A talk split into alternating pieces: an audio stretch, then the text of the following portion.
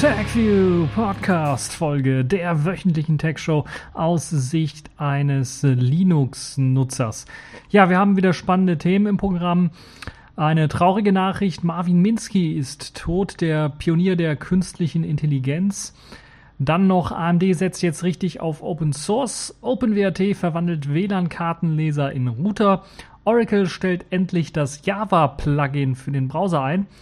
Dann die Kategorien in dieser Woche: Pfeife der Woche, Distro der Woche und Sailfish der Woche. Jede Menge News also. Fangen wir direkt an mit traurigen Nachricht. Marvin Minsky, der Pionier der künstlichen Intelligenz, ist gestorben am Sonntag schon. Und das mit 88 Jahren. Er ist einer der Grundväter der künstlichen Intelligenz, der KI, die das sehr, sehr früh schon geprägt haben, dieses Thema, und es quasi ja erfunden haben, würde ich mal fast schon sagen. Anderen ist er vielleicht bekannt als der ja, Miterfinder der Programmiersprache Logo und auch der Schildkröte, die man über den Bildschirm zaubern kann. Also für die Leute, die mal so Programmieren gelernt haben oder damit eingestiegen sind, das ist eines seiner Werke gewesen oder er war zumindest sehr stark daran beteiligt. Genauso aber hat er auch an den Head-Mounted Displays gearbeitet.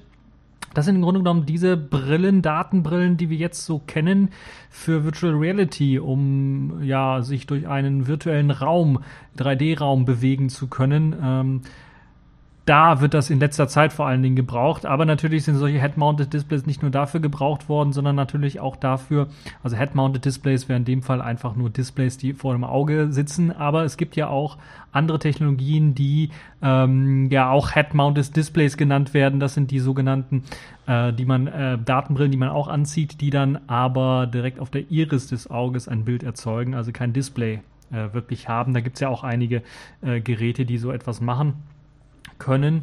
Ähm, der Werdegang von Marvin Minsky sieht so aus, dass er schon sehr früh als Mathematiker im Studium bereits im Jahre 1951 zusammen mit seinem Kollegen Dean Edmonds an einer Maschine gearbeitet haben, die sich Stochastic Neural Analog Reinforcement Calculator oder kurz SNARC genannt haben.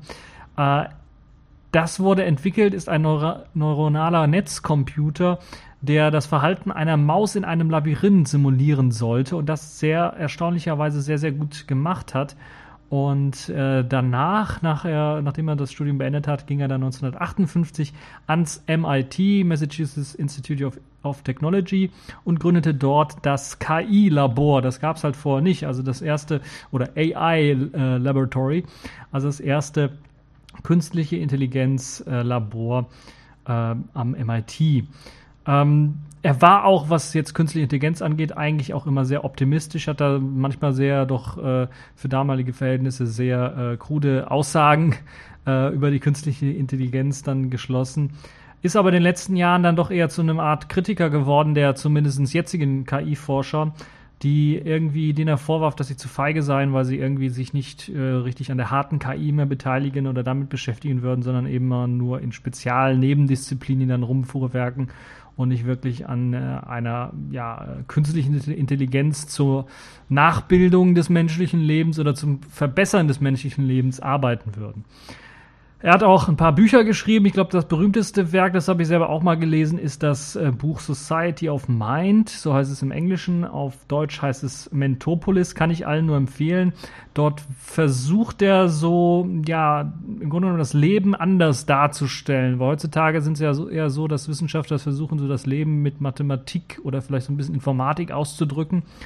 Und er versucht das irgendwie aus einer ja, künstlichen Intelligenz-Sichtweise zu machen, indem er zum Beispiel das Bewusstsein, was ja eines der zentralen ja, Fähigkeiten so eines Lebens dann ist, hm, oder zumindest des menschlichen Lebens ist, äh, zu erklären, wie das dann und dann auch Laien verständlich zu erklären, wie das Ganze dann auch als eine Vernetzung von neuronalen Agenten erklärt werden kann. Und das ist schon ein recht alt, das Buch, trotzdem nicht minder spannend, kann ich allen nur empfehlen. Hat noch ein anderes Buch geschrieben, dessen Titel mir jetzt nicht mehr einfällt, aber da ging es noch ein bisschen was weiter, aber das baut oder beruht so ein bisschen auf dem, äh, dem, dem ersten Buch. Deshalb, äh, das kann ich euch allen nur empfehlen, wenn ihr ein bisschen was äh, in die Gedankenwelt von Marvin Minsky einsteigen wollt. Ansonsten findet ihr auch ein Interview mit ihm äh, auf dem verlinkten Heise-Artikel. Das könnt ihr euch auch mal anschauen. Das ist auch sehr spannend.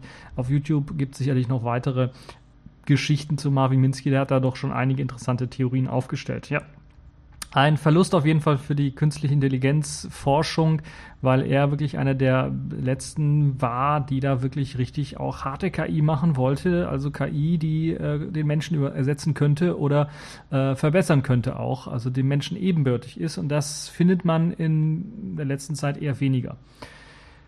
Ja, das also die kleine Trauernachricht. Äh, kommen wir aber dann direkt zu einer positiven Nachricht, die auch in dieser Woche aufgeschlagen ist, nämlich AMD setzt nun richtig auf Open Source und ja, offenen, offene Quellen für seinen Code.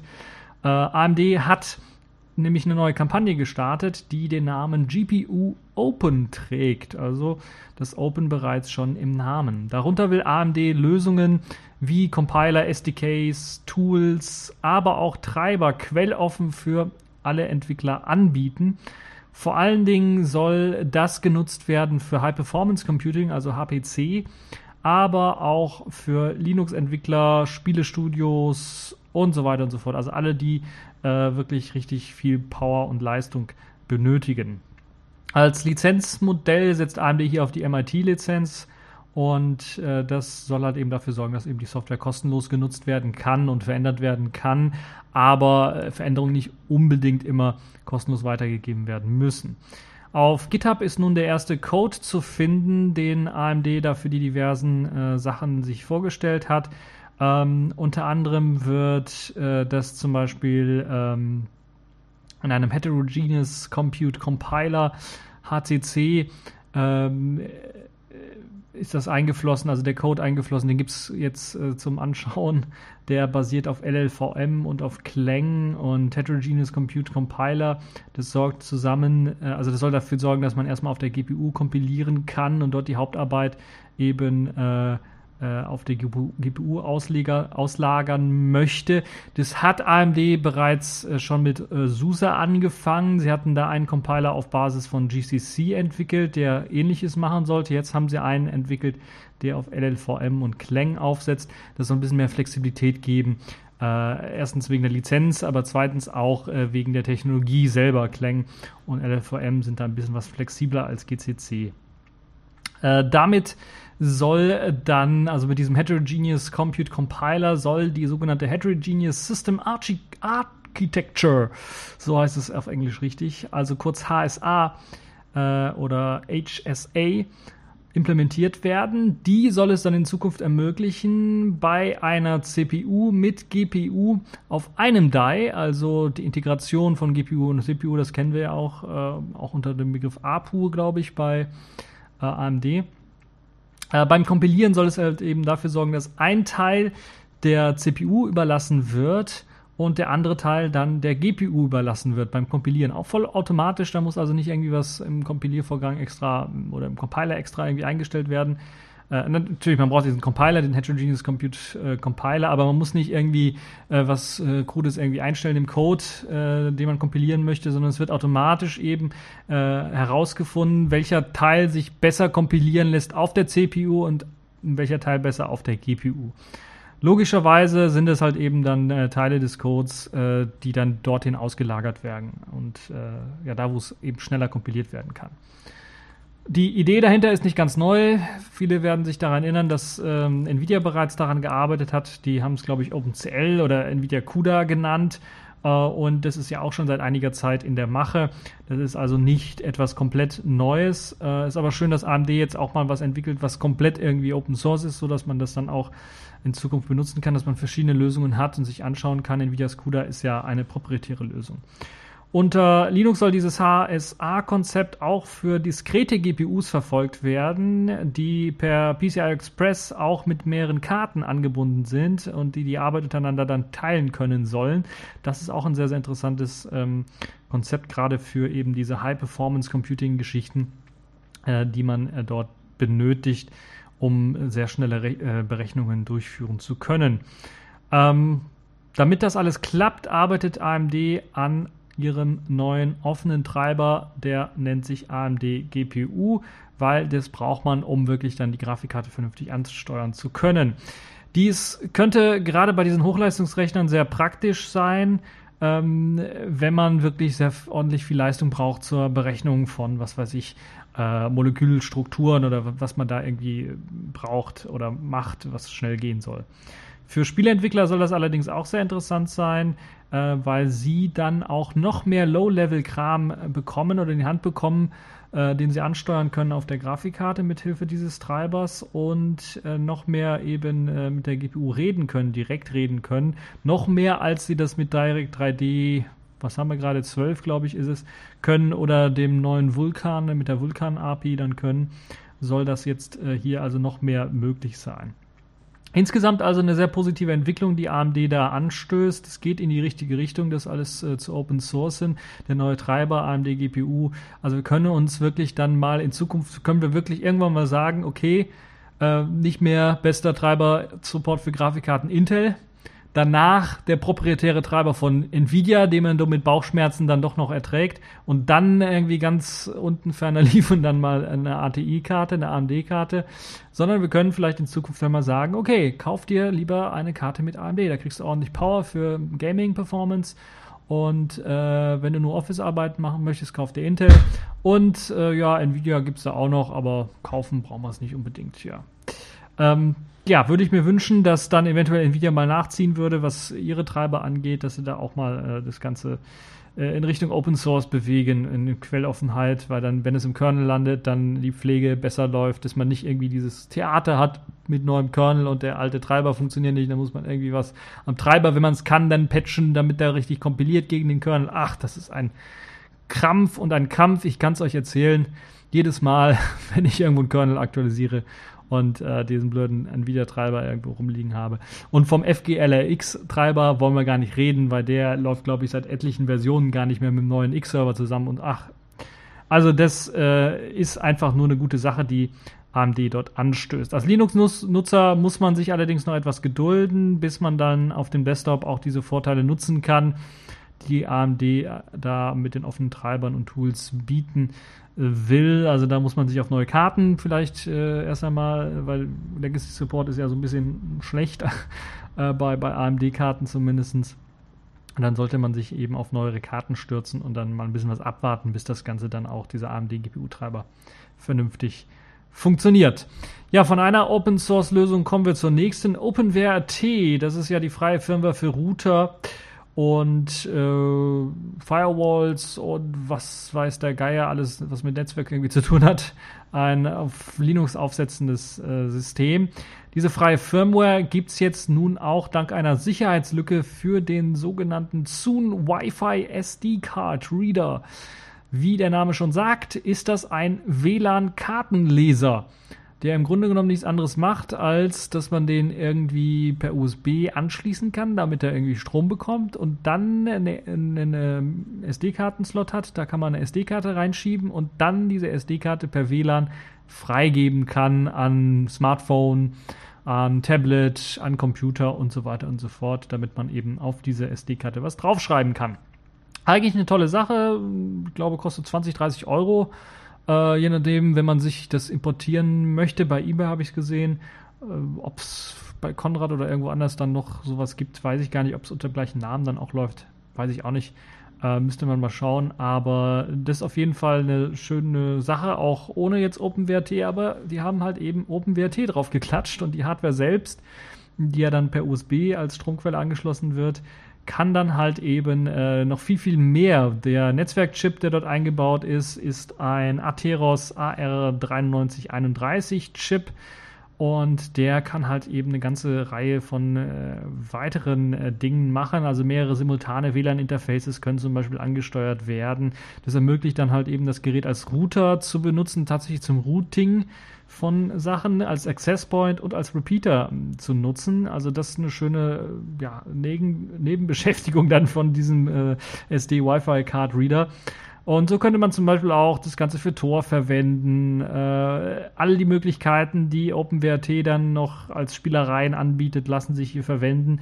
Und es ist schon sehr erstaunlich, dass das Ganze halt, es sieht halt aus wie so ein kleiner USB-Stick Also so, kennt ihr die alten USB-Sticks, die hatten so eine etwas längliche Form. Wenn man das in der Hälfte teilt, dann hat man ungefähr das Teil, weil halt eben das so, die SD-Karte ist halt da oben irgendwie drin. Auf jeden Fall ist das schon erstaunlich, dass man in so einem kleinen Anstecker quasi für USB dann 64 Megabyte RAM, 16 Megabyte Flash-Speicher unterbringt. Flash-Speicher, also ohne SD-Karte, äh, wohlgemerkt. Und äh, da lässt sich halt OpenWRT drauf klatschen und 64 MB RAM sind auch schon für, für so einen Router recht ordentlich. Äh, der Atheros-Chip, wie gesagt, ähm, lässt sich nutzen. Der SD-Kartenleser lässt sich natürlich auch nutzen, um irgendwelche SD-Karten. Da gibt es jetzt, glaube ich, bis zu 128 GB. Ich weiß nicht, ob die unterstützt werden. Müsste eigentlich aber auch unterstützt werden. Und äh, da kann man also wirklich sehr, sehr schöne Spielereien mit anfangen. Also ich könnte mir wirklich auch vorstellen, eventuell äh, dann wirklich das so als, ja, OwnCloud-mäßiger äh, Speicher dann im, im, im Internet, äh, im WLAN äh, anzubieten. Im Internet vielleicht nicht ganz, aber im WLAN dann anzubieten, wo man dann halt eben auf der SD-Karte irgendwie was ablegen könnte an, an Daten. Ähm, OwnCloud selber wird man wahrscheinlich nicht drauf bekommen, das wird ein bisschen was zu langsam sein, aber ansonsten lässt sich da wirklich eine ganze Menge mit anstellen. Das ist wirklich so klein, dass man das auch am Schlüsselbund irgendwie dran machen kann und dann hat man es immer mit dabei, wenn man dann vielleicht das Ganze als Repeater laufen lassen möchte, als WLAN-Verlängerung laufen lassen möchte für, fürs für Hotel-WLAN oder sowas kann man das dann auch recht schnell einrichten. Also eine super geniale Sache. Ja, wie kam der ganze äh, Hack zustande? Die Sicherheitslücke in dieser Originalfirma erlaubt es, eine beliebige einen beliebigen Befehl als SSID zu setzen, der dann auch wirklich auf dem Gerät ausgeführt wird. Das heißt, gibt man als SSID Reboot ein, zum Beispiel startet das Gerät einfach neu. Also das war der kleine Fehler und dadurch lässt sich halt eben dann auch OpenWRT drauf nutzen, also beziehungsweise das Ganze erstmal entsperren und dann OpenWRT drauf packen. Also eine sehr, sehr schöne Geschichte. Äh, das äh, WLAN selber, der Chip selber, äh, kann eigentlich ein bisschen was mehr, aber man hat hier ein bisschen was abgespeckt. Aber das WLAN wird mit äh, 208er 11N äh, WLAN, wird dort unterstützt im 2,4 Gigahertz Bereich und der äh, System on Chip, also der SOC, der taktet bei 400 Megahertz. Deshalb auch so meine Vermutung, das wird wahrscheinlich nicht mit einer Own Cloud, mit einer vollen Own Cloud dann laufen, aber äh, so als äh, ja, AirSync-Ziel oder LFTP-Mirror-Ziel lässt sich das durchaus dann doch schon verwenden. Und da gibt es sicherlich äh, in den nächsten Monaten, ähm, nachdem das jetzt hier veröffentlicht worden ist, dann doch einige Hacks hier und da, wenn Leute da ein bisschen was rumarbeiten. Also eine schöne Geschichte, wie ich finde. Das zeigt auch mal, was alles möglich ist, wenn man halt eben äh, die Hardware, die dort drin steckt, dann wirklich auch ausnutzt, vollkommen. Und das machen die Hersteller nicht. Die machen halt eine kleine, beschränkte Sache, das dürft ihr machen mit der Hardware, mehr nicht. Und die Hardware kann eigentlich viel mehr.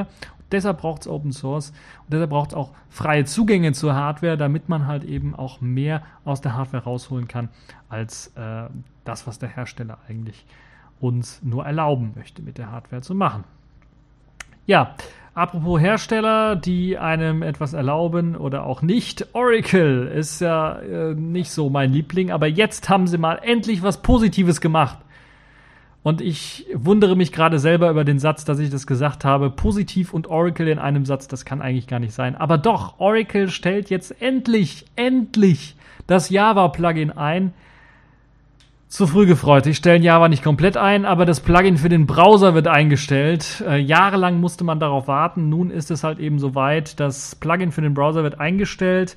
Und das ist ja ein immer wieder enormer Herd für Sicherheitslücken, für Anfälligkeiten ins System, für Einfallstore ins System genutzt worden, weshalb es eigentlich auch schon seit Jahren heißt, besser die Finger weg davon lassen und nicht installieren.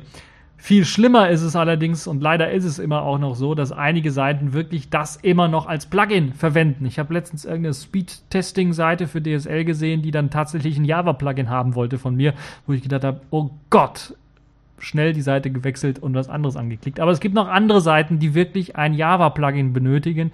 Ähm, ich hab, wann war das das letzte Mal? Ist das schon ein Jahr her oder zwei? Aber ich glaube, die Seite benötigt, benötigt das immer noch. Das ist äh, so, wenn man sich so Noten anschauen möchte. Also wenn man Musik, Klavier oder äh, Gitarre oder sowas spielen möchte, man muss sich Noten anschauen. Da gibt es einige Seiten, wo man sich das kostenfrei anschauen kann, andere Seiten, wo man was bezahlen muss. Und selbst da auf den Seiten, wo man was bezahlen muss, da braucht man zum Anschauen dieser Noten, der ganzen Notationsgedönse, ja, ein Java-Plugin, weil das ein Java-Programm ist, was da irgendwie abläuft auf der Webseite. Man kann es auch nicht irgendwie runterladen oder sowas, sondern man braucht dieses Java-Plugin. Sehr, sehr ärgerlich. Ich hoffe, dass jetzt durch eben das offizielle Sterben dieses Java-Plugins dann jetzt ein Umdenken bei diesen letzten äh, Leuten stattfindet, die dann immer noch diese alte Technologie verwenden, weil das ist wirklich ein Rieseneinfallstor in Sachen Sicherheit gewesen, wird schon seit Jahren erwähnt ist, dass besser nicht installiert wird. Ähm, wird, wie gesagt, noch für einige Dinge immer noch benötigt, aber es wird jetzt eingestellt, sodass wir jetzt hoffen können, äh, dass jetzt neben dem Flash-Player, der wirklich schneller beerdigt wird, als ich äh, gedacht habe, jetzt äh, ist, glaube ich, wirklich fast jede Seite auf HTML5 äh, umgeschwenkt, um, ist jetzt auch endlich das Java-Plugin dran. Ja, das ist äh, es ist gut. Es muss noch schneller sterben, aber es ist gut, dass es jetzt auch langsam weg ist. Und äh, begründet hat Oracle das Ganze natürlich auch noch. Das ist auch sehr interessant zu sehen. Zum einen haben sie das begründet dadurch, dass halt eben es zahlreiche mobile User gibt und Plattformen, die wir sowieso nicht unterstützen mit diesem Java-Plugin. Und zum anderen natürlich auch, dass es eben HTML5-Technologien gibt, die viele Dinge, wofür damals eben so ein Plugin notwendig war, jetzt auch direkt können. Die Browser können es einfach direkt, deshalb macht es einfach keinen Sinn, das weiterzuentwickeln. Und vor allen Dingen haben wir den großen Markt dieser mobilen Plattformen, Tablet und, äh, äh, und, und Smartphones, wo das nicht unterstützt wird. Deshalb macht es einfach keinen Sinn, das irgendwie dort weiterzuentwickeln. Äh, seit geraumer Zeit hat ja auch Chromium jetzt schon den Support dafür rausgeworfen, weil es ja ein Netscape-Plugin, API-Plugin war. Ähm, dieser Support ist ja schon eingestellt worden. Ich glaube, Firefox hat das auch nur so äh, standardmäßig deaktiviert und man muss es dann jedes Mal aktivieren. Ähm, also das Java-Plugin endlich tot. Äh, da können wir wirklich mal Hurra schreien. Also jetzt kann man nur noch hoffen, dass eben diese Webseiten, die letzten Webseiten da jetzt auch mal umstellen, auf was anderes setzen. Äh, eine weniger, weniger schmerzhafte Technologie einsetzen, äh, die uns dann hoffentlich dann nicht mehr so nervt mit äh, Sicherheitslücken und Sicherheitspannen. Accepted. Connecting. Complete. System activated. All systems operational.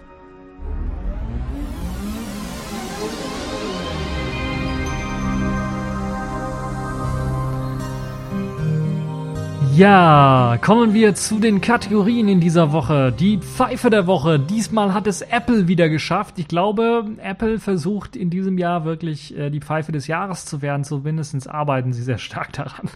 Diesmal wieder mit einer so unglaublichen Geschichte, wo ich mir an den Kopf gefasst habe und gedacht habe, das gibt's doch nicht. Das ist es, wofür diese neue moderne Technologie, wofür das, äh, wo uns das hingeführt hat. Apple hat nämlich Probleme gehabt bei einem Server. Das ist der Server, den der Browser Safari benutzt, um Suchvorschläge anzeigen zu können. Wenn man also in der URL-Leiste was eintippt, werden Suchvorschläge angezeigt. Ich kenne das vielleicht von Chromium, da werden die von Google zum Beispiel benutzt oder, und angezeigt, die Suchvorschläge.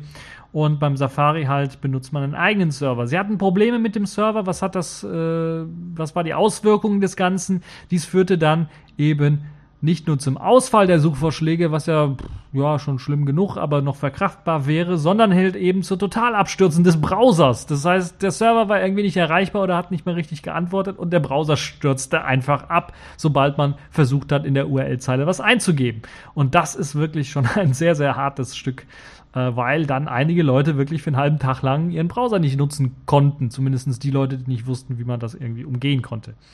Ja, äh, die schlampige Programmierung ist einfach daran schuld und zwar nicht nur in OS 10, sondern auch in iOS. Das heißt, der Safari-Browser in der mobilen Version war genauso betroffen wie der in äh, der äh, Desktop-Version, also auf dem äh, OS 10-System.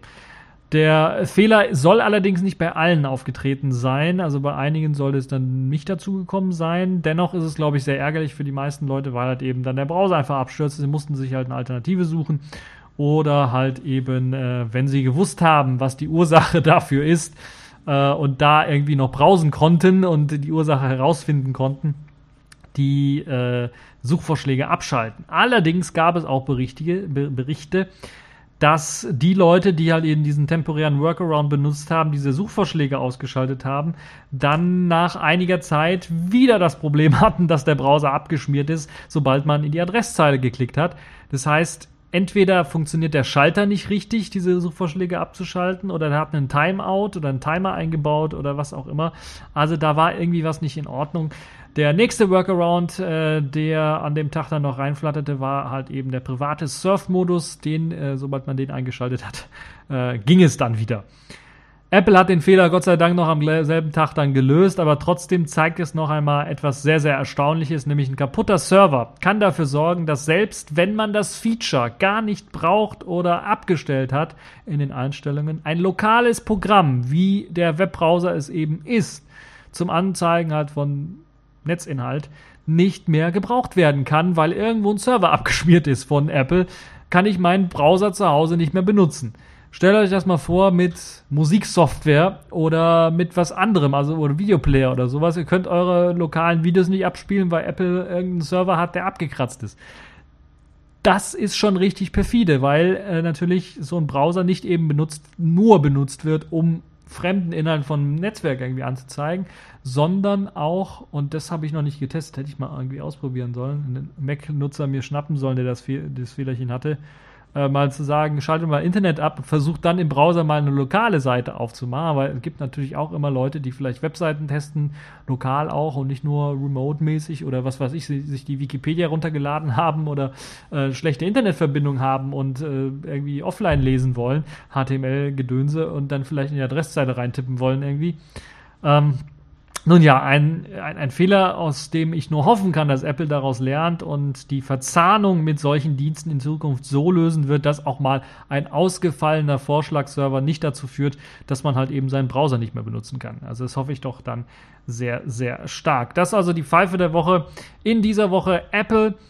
Und kommen wir jetzt zu den etwas fröhlicheren News. Kommen wir zur Distro der Woche und das ist diesmal Neptune 4.5. Ja, ich habe es mal wieder geschafft, eine Distro rauszugeben. Äh, beziehungsweise wir haben es mal wieder geschafft, eine Distro rauszugeben. Und in dem Fall ist Neptune 4.5 da. Die Version basiert eben auf der 4.4er-Reihe, ursprünglich mal auf Debian Wheezy aufsetzend, aber wir haben so viel mittlerweile aktualisiert, dass das eher irgendwo zwischen Testing und SIT angesiedelt ist, würde ich mal sagen. Und äh, mit dabei ist ein neuer Kernel, der Version äh, in der Version 3.18.25, also ein LTS-Kernel. Der kommt auch direkt schon mit dem mit dem Kernel Vulnerability Test für die äh, Schlüsselspeicherlücke daher. Also da werdet ihr nicht das Problem haben, dass ihr das irgendwie ausnutzen könnt. Ähm, libc6, das ist einer der größten, glaube ich, ja, Unterscheidungsmerkmale zu Debian Wheezy, aber auch Jesse kommt in Version 2.19 daher. Das ist eine sehr zentrale Bibliothek, die halt eben gebraucht wird, wenn ihr proprietäre Spiele zum Beispiel äh, oder Software von irgendwo was vorkompiliertes ähm, einfach mal ähm, ausführen wollt, Blender beispielsweise, das neueste, die neueste Version oder was weiß der Geier, irgendwie neue Software, die als Binärpaket irgendwo angeboten wird, äh, wird, wo ihr eine Binary habt und einfach draufklicken wollt und es soll funktionieren, dann braucht es meistens eine neue aktuelle libc6-Version, da kommt ihr mit Wheezy und was ist es, 2.13 gar nicht mehr so richtig weit. Deshalb haben wir hier die 2.19er Version reingepackt, ist glaube ich sogar aktueller als das, was Debian Jesse ausliefert. Bin mir da nicht sicher, kann auch sein, dass Jesse auch auf 2.19 sitzt. Nun ja, aber wir haben auf jeden Fall Systemd in Version 227. Ich glaube, aktuell ist 228, wenn ich mich nicht irre. Könnte auch schon ein bisschen was weiter sein, ich weiß es nicht. Aber 227, also sehr, sehr aktuelle Systemd-Version äh, mit einer Reihe von Features, vor allen Dingen natürlich besseres äh, Service-Management mit dabei, neue Funktionen zum Managen äh, von äh, diversen Sachen sind mit dabei. Äh, Systemd selber hat natürlich noch eine äh, wieder Optimierungen im Start, im Bootvorgang sind mit äh, dabei und es funktioniert alles reibungslos und schön und gut. Ja, Anwendungssoftware haben wir natürlich auch aktualisiert. Chromium auf Version 46 gebracht, äh, iStuff auf Version 38.5 mit dem IceOwl, also dem äh, Anführungszeichen Lightning Plugin, also Kalender Plugin auf 38.5. Den Netzwerkmanager haben wir auf Version 1.06 gehievt. Das sorgt natürlich für bessere Netzwerkverbindungen, stabilere Netzwerkverbindungen äh, schnelleres Connecten und so weiter und so fort. Sehr schön.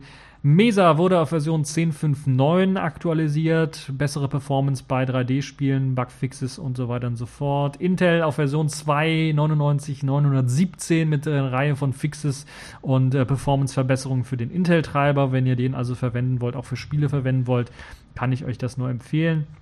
Wir haben den X-Server äh, aufgemoddet und Glamour XV Support äh, aktiviert, was halt eben dafür sorgt, dass zum Beispiel auf Radio- und SI-Karten nun die Performance bei Videowiedergabe deutlich gestiegen ist, was vorher irgendwie geruckelt hat bei Full HD. Äh, wird jetzt flüssig abgespielt, einfach ohne richtig Prozessor-Power zu nutzen. Äh, das ist wirklich eine tolle Geschichte, wie ich finde. Ähm, Phonon haben wir auf 4.8.3 aktualisiert. Äh, was äh, einen besseren Support für eben das KDE Multimedia Framework bietet. Äh, zusammen natürlich mit den Plugins, den Backends, VLC, was wir standardmäßig verwenden und das GStreamer Backend, was auch geupdatet worden ist für die Leute, die das benutzen wollen.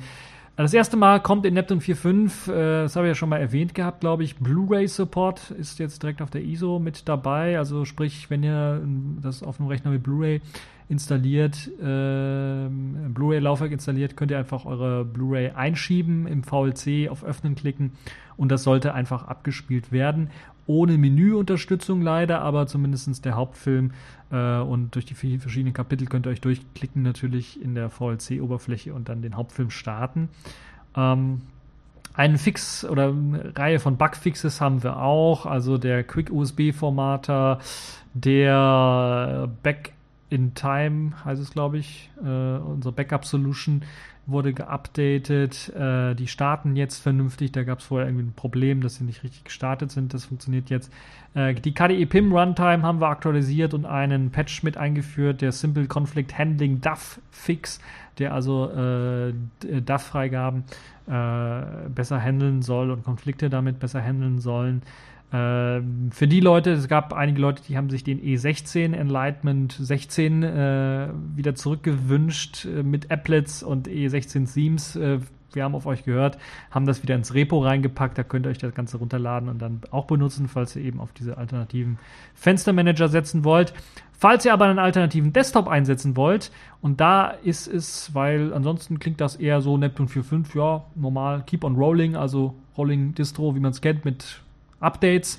Nicht der neueste heiße Scheiß immer unbedingt, aber das, was eben stabil und gut funktioniert, was wir lange getestet haben, äh, ist mit dabei. Aber eher langweiliges Update, würde ich mal sagen. Aber jetzt kommt das Spannende, der spannende Teil, den habe ich mir zum Schluss aufgehoben. Wir haben auch eine Plasma 5.5 Variante gebastelt. Eine Test-ISO zumindest, die ihr euch separat runterladen könnt. Und dann habt ihr die Möglichkeit, Plasma 5.5 auf Basis von 5.5.3 auszuprobieren. Es ist nur der, meistens nur der Desktop und die KDE Frameworks Pakete. Äh, die KDE Apps sind meistens noch auf den KDE 4Lips Versionen. Aus dem Grunde, weil wir uns die halt mit eben der normalen Neptune 4.5er Version teilen. Ähm, Dolphin, Arc und Kate sind die und, und Konsole sind die Ausnahmen hier. Die sind bereits schon auf den äh, KDE Frameworks 5, also auf dem 15.12 1er Stand oder 15.12 12er Stand auf jeden Fall.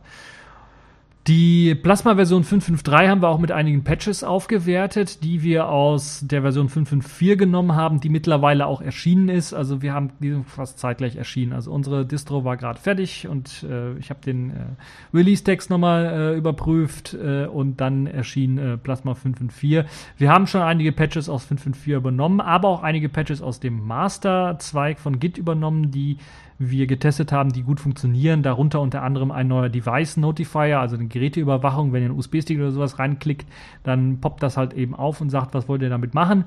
Das haben wir ähm, genommen, den Patch, den dankenswerterweise jemand bei KDE schon äh, äh, gemacht hat, der das Ganze ein bisschen was verhübscht, verschönert, äh, besser zum Design anpasst.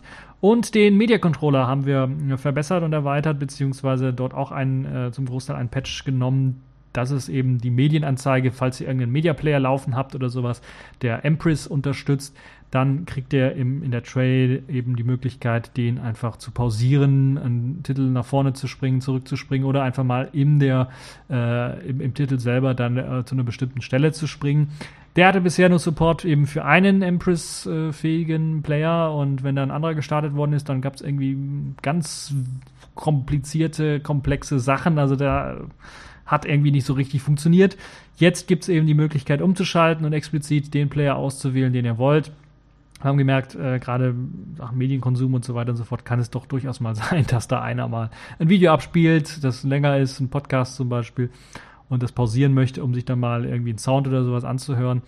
Äh, und da macht es halt Sinn, äh, dass man da eben äh, das Ganze umschalten kann. Das ist auch dankenswerterweise, glaube ich, aus dem Master Branch genommen worden. Und ich glaube, der ist noch nicht in 5.5.4 drin, das Ganze.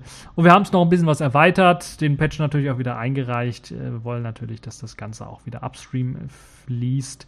Und ähm, ja, Plasma 553 mit etlichen Patches also als Basis für die Plasma 5.5er Version als Test-ISO. Könnt ihr auch ausprobieren. Kommt auch in einem extra Design daher. Also wir haben jetzt nicht nur Vanilla Plasma 5.5 genommen, sondern wir haben so ein extra Design so ein bisschen gemacht hier und da. Ähm, was angepasst. Ähm, in Sachen Icons sind zwei, drei ergänzt worden, aber es wird das Breeze Icons Theme verwendet weil das am besten klappt. Ihr könnt aber, wenn ihr das von Neptune 4.5, das äh, Neptune Fencer Icon Theme äh, lieber habt, natürlich auch umschalten. Wobei dann, glaube ich, hier und da an der einen oder anderen Stelle bei Plasma 5 dann einfach noch ein Icon fehlt. Müsst ihr mal schauen. Also das auf jeden Fall die Testversion, die wir mit Plasma 5.5 auch rausgegeben haben. Die könnt ihr auch ausprobieren. Wichtig ist für die Leute, die denken, okay, jetzt ist das doch auf damals auf Wheezy basierend und jetzt habt ihr das zwar geupdatet, aber wie lange wird denn das eigentlich supported? Wir wollen wirklich bis 2018, also solange auch der Wheezy Support läuft, Neptune 4.5 oder Neptune die Neptune 4er Reihe dann unterstützen mit Updates natürlich zum einen, äh, Sicherheitsaktualisierungen, die sicherlich auch von Debian mit einfließen werden, aber natürlich dann auch äh, Support im Forum. Und äh, das gilt dann auch teilweise für die Plasma 5.5 Version. Das heißt, dort wird es auch regelmäßige Updates geben. Ihr werdet also auch neue Plasma-Versionen bekommen. Wenn jetzt Plasma 5.6 rauskommt, wird es auch mit hoher Wahrscheinlichkeit dann äh, zusammen mit KDE Frameworks 5 dann dort auch erscheinen. Es wird auch Stück für Stück wahrscheinlich immer mehr an KDE, neuen KDE-Apps mit einfließen in dieser Plasma 5.5er Version. Das heißt, sie wird auch weiterhin Keep on, nach dem Motto Keep on Rolling, was ja auch die, ähm, der Codename dieser Version ist, dann weiterhin geupdatet je nachdem, wie wir das dann halt für richtig halten, wie stabil die Software jetzt ist und wie viel Sinn es dann macht, in Sachen Features dort auch irgendwie was reinzupacken, weil wenn, äh, sagen wir mal, ein neues Plasma-Update 5.5.5 rauskommt und da hat man irgendwie zwei Strings geändert in der Übersetzung von Taiwanesisch oder was, dann ist nicht unbedingt der Druck bei uns so groß, das Ganze dann zu aktualisieren. Ist, glaube ich, auch verständlich. Wenn aber so irgendwie was Wichtiges dazugekommen ist als neues Feature, als neue Funktion, die wir für, für, sinnvoll erachten, werden wir das natürlich auch dort reinpacken. So, ich glaube, ich habe jetzt genug über Neptune, äh, genug Reklame gemacht zu Neptune. Schaut es euch an. Ihr könnt das Ganze natürlich ausprobieren. Wie gesagt, habt ihr die Möglichkeit, Live-CDs, Live-Systeme runterzuladen. Mit Unet Bootin könnt ihr das Ganze bootbar machen, startbar machen auf einem USB-Stick, äh, mit Persistenz dann Sachen abspeichern, Snapshot-Manager Manager. All die guten, geilen Features, die Neptune in der Vergangenheit hatte, sind natürlich hier mit dabei. Einfach nur in der, in der geupdateten Version. Falls ihr euch also für Neptune äh, interessiert, ist jetzt die beste Zeit, euch das äh, zu installieren. Entweder eben die ultrastabile Variante mit äh, KDE SC414 oder halt eben auch die Plasma 5.5er Version mal antesten und ausprobieren. Und ja, das kann ich euch also nur empfehlen. Die Distro in dieser Woche Neptune 4.5.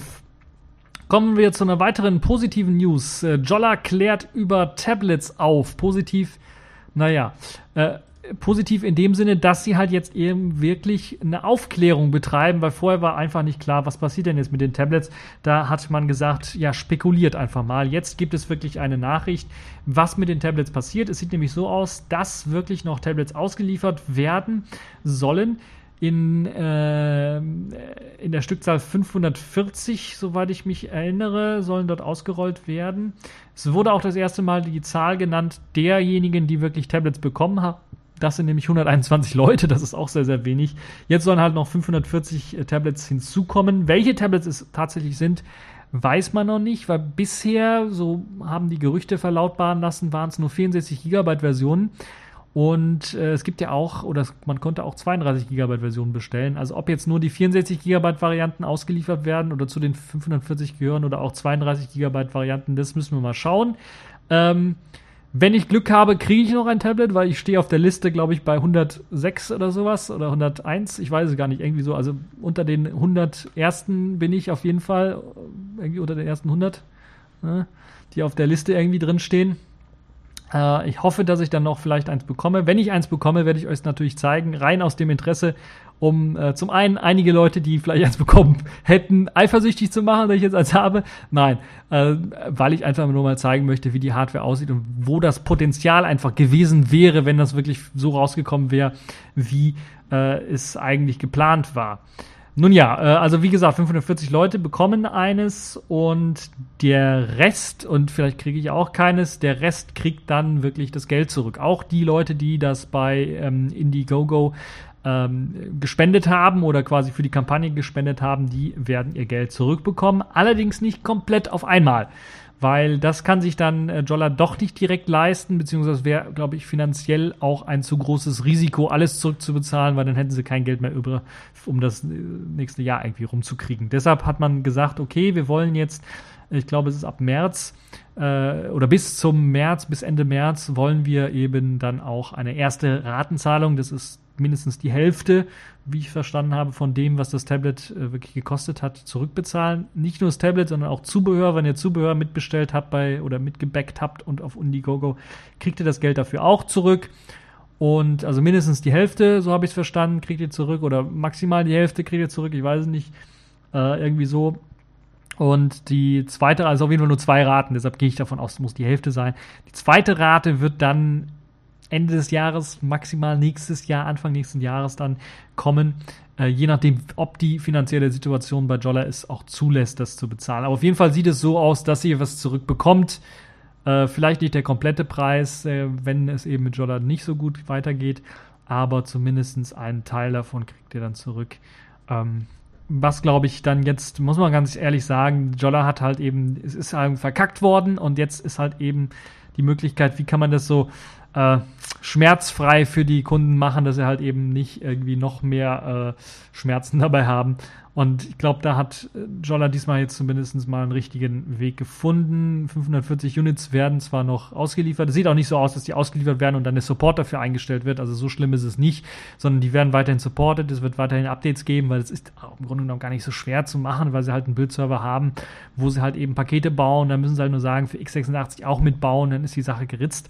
Das ist also nicht äh, schwarze Magie, da irgendwie Sicherheitsupdates auch für diese Tablets rauszugeben. Zum einen, zum anderen ist es, sieht es ja so aus, dass sie ja das Ganze auch lizenzieren wollen. Deshalb macht es auch Sinn, die x86-Version weiter zu pflegen für die Leute, die halt eben dann vielleicht auf ihrem Tablet oder vielleicht auch im Smartphone mit x86 dann eine Selfish S-Version lizenzieren wollen, das dann eben weiter zu pflegen. Also die Leute, die jetzt Angst haben, äh, ein Tablet zu bekommen, das nicht mehr gepflegt wird, das wird nicht passieren ja, ansonsten das Refunding, was dann kommen wird in dieser ja, Zweiteilung, ist halt eben, äh, muss ich ganz ehrlich sagen, gerade für Indiegogo-Leute dann doch ein bisschen was mehr, als ich erwartet habe, weil ich eigentlich gedacht habe, die stehen halt finanziell jetzt so eng da, dass sie das sich nicht leisten könnten. Äh, alles zurückzuzahlen, das sieht auch nicht so aus, deshalb machen sie das in Raten. Ähm, es ist halt, was soll man erwarten, großartig. Die Firma war kurz vor der Pleite ähm, kann man eigentlich froh sein, dass man überhaupt noch was bekommt. So würde ich das mal Ganze äh, äh, formulieren. Und ansonsten gehen sie halt jetzt endlich mal einen Weg, äh, auch Schritt für Schritt richtig dokumentiert, äh, wo ich sagen kann, okay, ähm, weiter so. Also das ist ein Weg, wo ich sehen kann, da kann man sich aus der Affäre ziehen, zwar mit einem riesen Image-Schaden, äh, aber äh, die Möglichkeit halt eben, dass sie weiterhin irgendwie noch bestehen können, ist auf jeden Fall da. Das also das. Es gibt auch ein paar Frequently Asked Questions, wo man also nochmal äh, auf die Fragen eingibt, äh, die eben sehr stark gestellt worden sind. Und ich glaube, das ist, äh, wurde auch geupdatet. Also da gibt's, also äh, da hat man sich jetzt endlich dazu durchgerungen, äh, Klartext zu reden und man ist jetzt auch wirklich in der Lage, eine ordentliche Kommunikation durchzuführen. Dazu also erst einmal einen Daumen hoch. Jolla entwickelt sich in dieser Hinsicht zumindest in die richtige Richtung, auch wenn ich enttäuscht bin, was äh, die ganze Tablet-Kampagne Kampagne so ein bisschen angeht. Ich hoffe, dass dann, und das ist wirklich eine Hoffnung, dass Selfish OS dann jetzt äh, durch den Mobile World Kongress und neue Geräte, die jetzt nicht von Jolla kommen, sondern von äh, anderen, äh, die bereits schon mehrere Geräte rausgebracht haben, die also Erfahrung darin haben oder das äh, zumindest jetzt direkt auch zum Mobile World Congress direkt anbieten, also fertige Geräte haben, äh, haben die man dann kaufen kann, äh, dass dann äh, das Boot, das Jolla-Boot weiterhin ähm, dann fahrtüchtig bleibt und dann nach diesem starken Wellengang doch noch weitergeht, weitergeht und dass vor allen Dingen Selfish OS weitergeführt wird wird. Das ist so meine Hoffnung. Äh, ihr könnt natürlich eure Meinung dazu auch mir schreiben. Für die Leute, die natürlich ein bisschen was mehr mit Selfish OS, mit Jolla verbunden sind, die sehen das natürlich aus einer etwas anderen Sichtweise, weil sie zum einen Geld investiert haben. Da muss man immer so eine etwas leicht rosarote Brille aufhaben, äh, damit man auch begründen kann, warum man irgendwie Geld investiert hat in so ein Gerät. Aber zum anderen natürlich auch, äh, weil man es auch einfach sehen möchte, dass sich äh, Open Source, dass ich freie Software, zum Großteil freie Software, ist ja nicht alles komplett open, aber dass ich halt auch eben dieser Gedanke durchsetzen kann gegen ein Android, gegen ein iOS, gegen ein Windows Phone und, und den Rest irgendwie so ein bisschen. Und weil es halt einfach, äh, weil man da auch vielleicht auch selber Herzblut reingesteckt hat in Sachen Programmierung, Apps, äh, die man dort nachgereicht hat für Selfish OS. Ähm, also man möchte es einfach eben, dass es irgendwie doch Erfolg hat und dass zumindest dann die Nische, die sich äh, Selfish OS auf jeden Fall erkämpft hat im ersten Jahr durch das äh, Jolla Phone, dass das äh, weiter ausgebaut werden kann, dass das nicht verloren geht und dass das dann hoffentlich dann auch in Zukunft ähm, größeren Markt zugänglich gemacht wird. So, genug geschwätzt dazu. Das war also äh, dieser TechView Podcast. Ich hoffe, er hat euch gefallen. Ihr hattet Spaß daran, habt viel erfahren. Ähm, das war's für diese Folge und bis zur nächsten Folge.